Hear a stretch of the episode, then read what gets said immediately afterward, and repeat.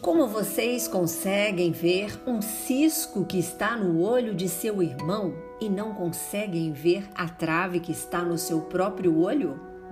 Como podem dizer a seu irmão: Deixe-me tirar o cisco que está em seu olho, se no de vocês possui uma trave?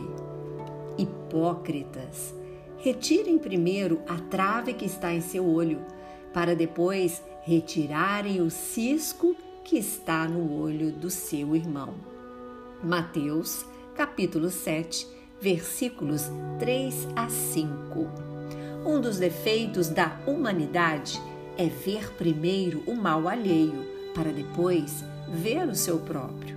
Para fazer um julgamento correto, seria preciso que o homem olhasse seu interior no espelho, se transportasse de alguma forma para fora de si mesmo, considerando-se como outra pessoa, e perguntasse o que eu iria pensar se visse alguém fazendo o que eu faço?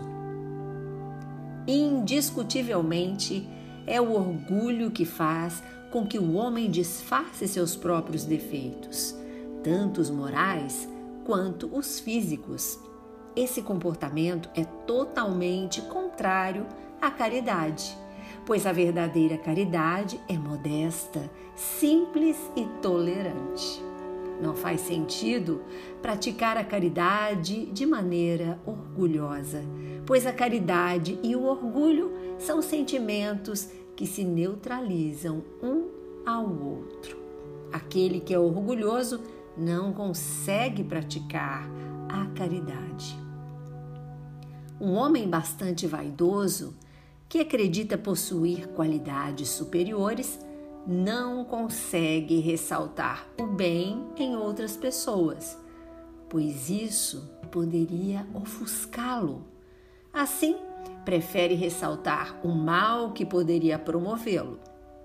O orgulho, além de ser o pai de muitos vícios, ainda impede a manifestação de infinitas virtudes. Ele é a razão de quase todas as más ações do homem. E foi por isso que Jesus se dedicou tanto em combatê-lo. O orgulho é, sem dúvida, o principal obstáculo ao progresso da humanidade.